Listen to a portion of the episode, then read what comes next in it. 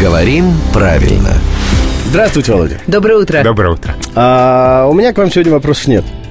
Зато вопрос есть у нашего слушателя Александра.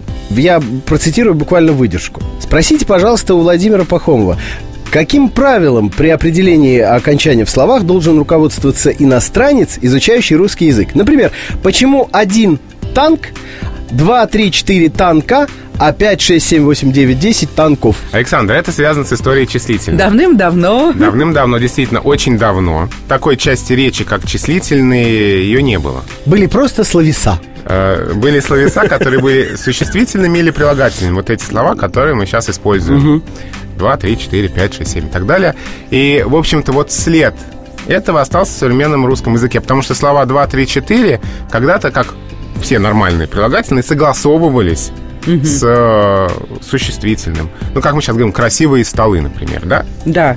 Вот, два стола это на самом деле то же самое. И здесь стола изначально было формой двойственного числа. Ух, двойственного числа. Да, было такое число в древнерусском языке. Вот. А все, все слова после пяти были существительными, и, как полагается, прилично существительным, они управляли другими существительными. То есть 7 это раньше было существительным. Да.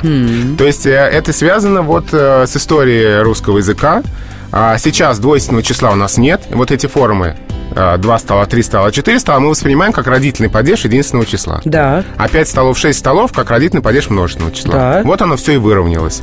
Потрясающе. Александр, надеюсь, все понятно. По-моему, все элементарно. Видите иностранца, ловите, говорите, значит так, двойственное число. Ферштейн, он вам говорит нихт. Ведь ну и дурак. Вот, собственно, и все объяснение, которого будет достаточно иностранцу. Нет, вы должны начать свой рассказ так. Once upon a time. Жилье, билье, словье, са. В общем, э, В общем, вы ничего не поняли, я чувствую, из всего, что я здесь рассказал. нет, я не понял, как иностранец. А как филолог я на вашей бить стороне. Спасибо, Володя. Это был главный редактор «Грамотру» Владимир Пахомов.